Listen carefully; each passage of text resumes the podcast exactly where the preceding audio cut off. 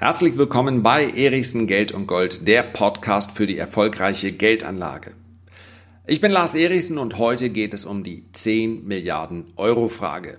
So viel hat Wirecard, seit etwas mehr als einem Jahr auch DAX-Mitglied, ja an Marktkapitalisierung verloren, nachdem die Financial Times einen ja, nicht nur einen kritischen Bericht, sondern einen geradezu vernichtenden Ausblick für Wirecard publiziert hat. Die Frage ist also, ist dieser Kurseinbruch, die Aktie hat sich zwischenzeitlich halbiert im Wert, ist dieser Kurseinbruch eine Kaufgelegenheit oder kann es sogar noch tiefer gehen? Darüber werden wir heute sprechen. Was wäre ich denn, wenn ich nicht immer mit klugen Leuten umgegangen wäre und von ihnen gelernt hätte? Hast du schon mal gehört? Okay, ich gebe es zu, ist nicht von mir, ist von Johann Wolfgang von Goethe. Für mich ist es aber mehr als nur ein Zitat, es ist ein Leitsatz. Wenn wir uns mal äh, daran zurückerinnern, als junge Männer mit 14, 15, 16, 17, also als Teenager, ja, und bei dem einen oder anderen gebe ich ganz offen zu und nehme mich da nicht mit raus, geht es auch noch in die jungen 20er, da hat man das Gefühl, na, ganz salopp formuliert, man hätte die Weisheit mit Löffeln gefressen. Also, das Ego entwickelt sich in dieser Zeit und das ist auch völlig in Ordnung, auch wenn es manchmal für Eltern etwas anstrengend ist. In dieser Zeit darf sich das so entwickeln, in dieser Zeit darf man auch das Gefühl haben, mir gehört die Welt, die anderen haben einfach keine Ahnung. So, und dann beginnt eine Zeit, da schaut man mal nach links und rechts und gelegentlich muss man dann unter großem Bedauern feststellen, manchmal haben die anderen auch recht. Und dann kommt eine Phase, und das ist eine die Phase, die ich heute sehr genieße, ist, da sage ich, dass ich selbst in den Bereichen, in denen ich meine absolute Expertise habe, für mich also Aktien, Geldanlage, dennoch mir gerne mal eine zweite Meinung einhole. Denn gerade wenn man in seinem Bereich zu Hause ist, dann ist die Gefahr relativ hoch, dass die Scheuklappen schon relativ eng sind, weil man eben meint, ich habe alles gesehen, alles erfahren, alles gehört, ich weiß, wie der Hase läuft.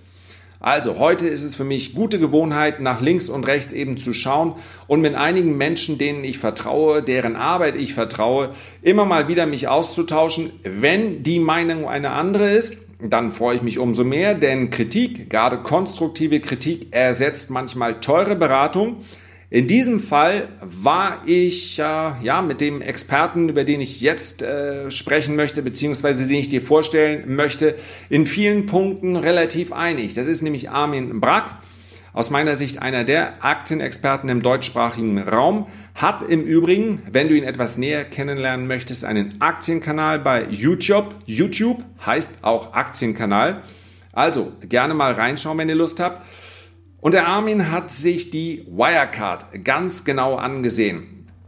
Hat im Übrigen die Aktie schon im Jahr 2012 erstmals vorgestellt. Damals lag der Kurs noch unter 20 Euro und hat sich nun die, ja, die aktuelle Situation mal ganz genau angesehen. Ich werde dir gleich am Ende dieses Podcasts noch sagen, wie du diesen Report der überschrieben ist mit der Frage, das ist die 10 Milliarden Euro Frage. Also, wo ist die Marktkapitalisierung von Wirecard hin? Die wird eine, ja, zumindest versuchen, eine Antwort darauf zu geben. Und was ganz spannend ist, der Armin bleibt skeptisch, ist aber auf der anderen Seite auch investiert. Und das macht es natürlich besonders interessant. Also, gleich am Ende des Videos dazu mehr. Und an dieser Stelle auch nochmal der Hinweis, wann immer wir über eine Aktie sprechen und ich dir sage, die Aktie ist auf diesem Niveau oder auf diesem Niveau für mich interessant, da möchte ich dir auch in diesem Podcast gleich ganz konkrete Marken nennen. Wenn du aber sagst, ich möchte das auch nochmal sehen, ich möchte den Chart sehen, ich möchte die Chartanalyse sehen, dann schau gerne auch, auch auf meinem YouTube-Kanal Erichsen Geld und Gold vorbei, denn dort kann ich natürlich hin und wieder auch mal meinen Bildschirm einblenden und deswegen, ja, schwarz auf weiß zeigen, was ich dir hier sage. Ich möchte dir dennoch vorher die technische Analyse, das heißt also, ich schaue mir den Aktienchart an, die möchte ich dir nicht vorenthalten. Ja? Und ebenfalls möchte ich, das ist bei solchen Podcasts ganz, ganz wichtig, damit du auch einen Zeitstempel hast, ich könnte ja immer sagen, ich mache ihn gerade live für dich, aber tatsächlich produziere ich das natürlich auch hin und wieder einige Tage vorher schon und das ist ganz wichtig, weil sich in dieser Zeit natürlich der Kurs entwickeln kann. Das heißt also, wenn ich jetzt spreche über eine Wirecard, die bei 123,85 Euro geschlossen hat, ich mache nämlich heute am Sonntag hier den, äh, diesen Podcast, dann ist das der Schlusskurs von Freitag, dem 8.3. bei 123,85. Im Hoch war die Aktie, das war die Euphorie, die sich durch die DAX-Aufnahme ergeben hat, war die Aktie bei rund 200 Euro. Und wenn wir uns das anschauen, dann stellen wir fest, im Tief, ja, da war die Aktie unter 90 Euro. Das heißt also, sie hat sich mehr als halbiert. Warum das so war, das besprechen wir gleich noch. Wie gesagt, das britische Finanzblatt Financial Times hat Wirecard relativ starken äh, Tobak vor die Nase geknallt. Aber erstmal gucken wir noch auf den Chart. Denn jeder, der spekulativ in einer Aktie unterwegs ist. Und ich habe in einer der, der letzten Podcasts schon den Unterschied angesprochen. Also, Aktien sparen heißt, ich nehme mir ein fundamental starkes Unternehmen, am besten diesen Podcast abonnieren, dann wirst du viele dieser Unternehmen in den äh, nächsten Monaten und Jahren auch kennenlernen. Der nimmt also diese fundamental starken Unternehmen und kauft sie nach, auch in Schwächephasen. Wirecard ist aus meiner Sicht für den Aktiensparer nicht geeignet. Nicht, weil die Aktie so unter Druck geraten ist, sondern weil ich sie immer noch relativ äh, teuer finde und weil mir die Art und Weise, wie Wirecard das Wachstum in Anführungszeichen erkauft, nicht gefällt. Ist aber ein anderes Thema. Worum es geht, ist die Trennung zwischen der Aktienanlage, der langfristigen und der Spekulation. Für eine Spekulation müssen wir auch wissen, wo steige ich wieder aus habe ich zuletzt ganz klar besprochen im Podcast, wo es um Volkswagen und Tesla ging. Wenn du das noch ein bisschen genauer erklärt haben möchtest, dann hör dir vielleicht den Podcast nochmal an. So, die technische Analyse ist letztendlich ein Instrument, welches mir hilft zu sehen bei einem steigenden Kurs. Das bedeutet, das Kaufvolumen ist höher als das Verkaufsvolumen. Das heißt also mehr, es müssen nicht zwangsläufig absolut betrachtet mehr Käufer sein, aber es ist mehr Kaufvolumen im Markt. Und deswegen spielt es natürlich eine Rolle, wo die Aktie sich befindet. Denn wenn die Aktie knapp unter einem Allzeithoch ist, dann kann man nicht mehr sagen, dass die Chance, ja, zumindest eine Chance, die sich hier aus so einem Abverkauf ergeben hat, noch so hoch ist. Das heißt, es ist immer interessant, eine Aktie relativ weit unten zu kaufen, aber ja, wenn ein Abwärtstrend eben noch voll intakt ist, ja, dann greift man in das sprichwörtliche fallende Messer und das ist auch keine so gute Idee. Deswegen ist aus meiner Sicht oft der Ansatz besser, eine Stabilisierung abzuwarten, vielleicht nicht der allererste zu sein, der dann kauft, aber dafür eben eine gewisse Sicherheit zu haben und insbesondere im Chart auch eine Stop-Marke zu haben. Also das ist die Marke, wo ich sage, ich löse diese Spekulation wieder auf und das ist, äh, ergibt dann am Ende für mich ein wesentlich sinnvolleres Setup, als einfach zu sagen, ich kaufe jetzt mal im Zeitpunkt der größten Panik. Natürlich, das kann mal gut gehen. Wer bei 86 Euro oder bei, äh, ja, wir waren bei rund 86 Euro im Tief, wer da zufällig zugegriffen hat, der freut sich natürlich, denn zwischenzeitlich steht die Aktie ja fast 40 Euro höher. Aber das ist etwas, was in den seltensten Fällen gelingt, also das genaue Tief oder das genaue Hoch zu erwischen. Kommen wir mal ganz kurz auf die Marken. Die Aktie hat momentan einen klaren Widerstand zwischen 126 und 129 Euro. Heißt, wenn die Aktie, also wenn die Käufer die Notierungen über diesen Widerstand zwischen 126 und 129 Euro ziehen, dann ergibt sich aus meiner Sicht ein Kaufsignal. Und dieses Kaufsignal ist dann so lange aktiv, wie die Aktie wieder unter diesen Widerstand, der dann eine Unterstützung ist, zurückfällt. Wer sagt, mir reicht das, was ich hier sehe, denn am letzten Freitag war die Aktie bereits relativ positiv, also am Freitag, dem 8.3., weil der Finanzvorstand gesagt hat, Macht euch keine Sorgen, Freunde. Schon bald werden wir uns wieder nur noch auf das Tagesgeschäft konzentrieren können. Da kommt nichts hinterher, insbesondere nichts von dem, was uns die Financial Times da unterstellt hat. Und daraufhin haben die Aktien bzw. die Käufer natürlich reagiert.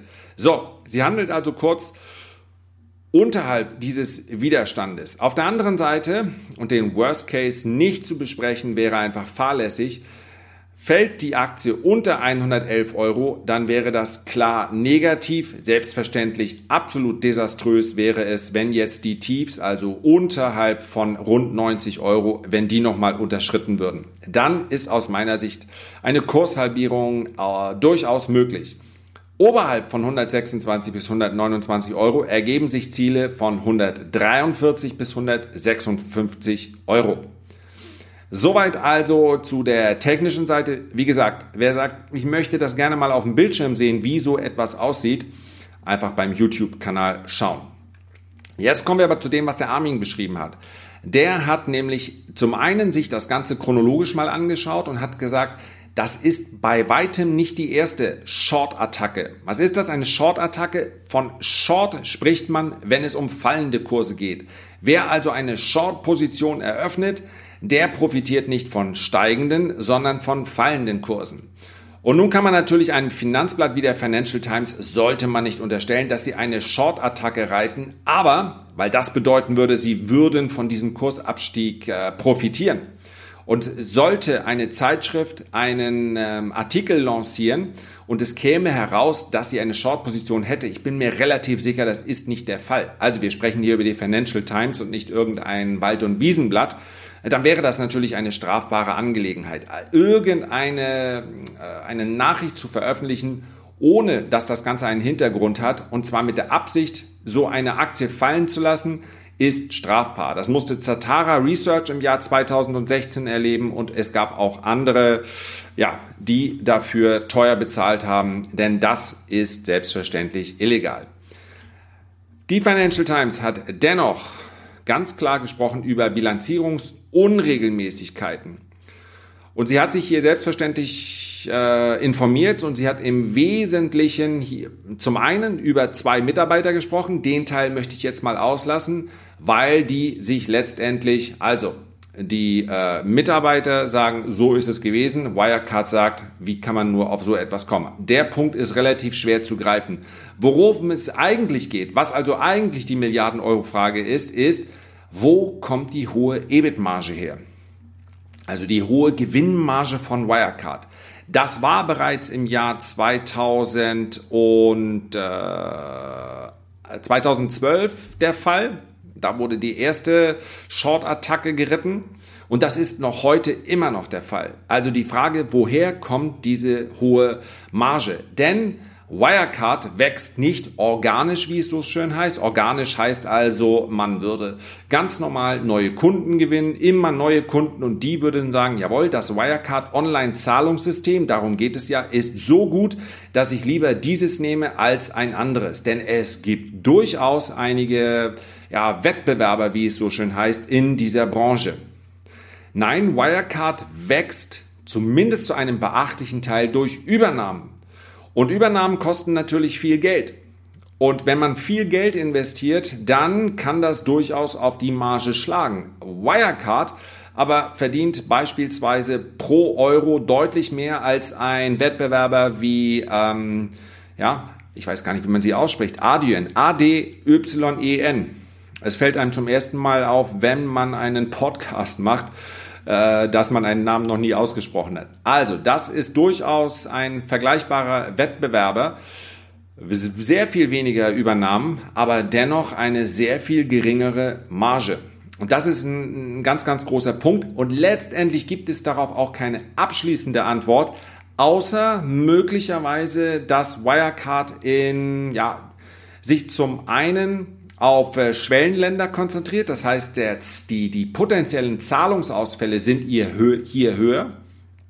Und äh, zum anderen offensichtlich, und das ist die Frage, die die Financial Times aufwirft, offensichtlich relativ aggressiv bilanziert. Äh, ganz konkret wird beispielsweise eine Übernahme eines äh, indischen Konkurrenten hier besprochen.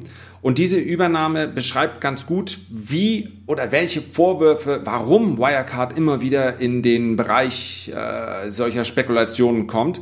Denn es wurde übernommen im Jahr 2013-14 eine Firma, die im Jahr 2013-14 15 Millionen Euro Umsatz gemacht hat. Ja, es ging um eine Übernahme in Asien. Und zwar für 330 Millionen Euro, ein indischer Reiseveranstalter. Und von diesem Umsatz waren dann sogar nur 0,1 Millionen aus Zahlungsdienstleistungen. Und da fragt man sich natürlich, warum übernimmt Wirecard einen indischen ähm, Reiseveranstalter für 330 Millionen, der einen Umsatz von 15 Millionen Euro generiert. Und dazu, und das ist vermutlich, was das fast zum Überlaufen gebracht hat, dazu hieß dann diese Firma auch noch GI Retail, der Punkt geht noch, aber der Gründer von GI Retail, Usman Fayas, hat unerlaubte Anlagegeschäfte betrieben, laut der Financial Times. Ja, das ist weder vom Armin noch von mir, sondern das sagt die Financial Times. Und die beiden aktuellen GI-Manager Ramu und Palin Niapan Ramasai haben zuvor für Inlot gearbeitet. Der Gründer von Inlot, Santiago Martin wiederum, wurde wegen des Verdachts des Lotteriebetruges und der Geldwäsche verhaftet. Wie gesagt, das alles sagt die Financial Times, aber das alles ist natürlich etwas, was den Anleger am Ende mit einem ja, zumindest mit einem leichten Kopfzerbrechen hinterlässt, wo er sagt, mir wäre es lieber, solche Nachrichten würden sich nicht im Umkreis eines Unternehmens befinden, in welches ich investieren möchte. So, ich möchte jetzt gar nicht alles vorwegnehmen. Ich habe am Anfang gesagt, Studie liest sich teilweise wie ein äh, Krimi und ihr könnt diese Studie bekommen. Das ist nämlich Teil der, des nächsten Reports. Ihr wisst, ich mache nicht nur äh, Podcast, ich mache nicht nur YouTube-Videos, sondern jeden Mittwoch vor Börseneröffnung kommt mein Erichsen-Report raus. Und könnt ihr euch für eintragen für diesen Report unter www.erichsen-report.de. Und beim nächsten Mal wird es eben nicht nur wie so oft um den DAX gehen, um Gold gehen, um Euro, US-Dollar gehen, auch zuletzt habe ich mir eine Kraft Heinz angesehen, also die Aktie von Warren Buffett, die reichlich unter die Räder gekommen ist. In der nächsten Ausgabe werde ich diese Studie, das ist die 10 Milliarden Euro Frage vom Armin als extra mit dazugeben. Also euch einen Link geben, wo ihr direkt auf diese Studie draufgehen kann, könnt und dann kannst du dir ansehen, was es damit auf sich hat und auch zu welchem Fazit der Armin kommt. So, und jetzt lass mich abschließend noch sagen, ich habe es bereits anfangs schon gesagt, für mich ist die Wirecard keine Aktie, in die ich langfristig investieren möchte, aber ich möchte auch nicht ausschließen, dass wenn die Kaufmarken, über die ich hier gesprochen habe, also der Widerstandsbereich zwischen 126 und 129 Euro, dass ich dann eine kurzfristige Spekulation in der Aktie aufnehme. Ja, selbstverständlich mit einem Stop, aber auch heute noch ist die Aktie eben mit einem 2019er KGV von 28 kein Schnäppchen. Sie war bei 200 Euro viel zu teuer, aus meiner persönlichen Sicht, und sie ist jetzt bei 124 Euro, naja, immer noch relativ teuer. Und das in einem Bereich, der aus meiner Sicht äh, ja, äh, der zieht halt schon relativ viele Gründe an. Und Wirecard ist weiter. Wirecard hat ein äh, gutes Produkt. Wirecard hat offensichtlich eine gute äh, Stellung im Markt. Aber für mich ist das nichts, kein Witwen- und Waisenpapier, was man einfach mal liegen lässt und sagt, in zehn Jahren wird es sicherlich höher stehen. Dafür ist mir das Ganze ja einfach zu unsicher. So viel also heute erstmal zur Wirecard. Vielen Dank für deine Aufmerksamkeit. Natürlich freue ich mich über eine gute Bewertung. Wenn du Lust hast, dann hinterlass doch einen Kommentar. Und wenn du auch den nächsten Podcast nicht verpassen möchtest, einfach abonnieren. Ich kann versprechen, das Thema wird wieder spannend. Mach es gut. Ich freue mich auf dich.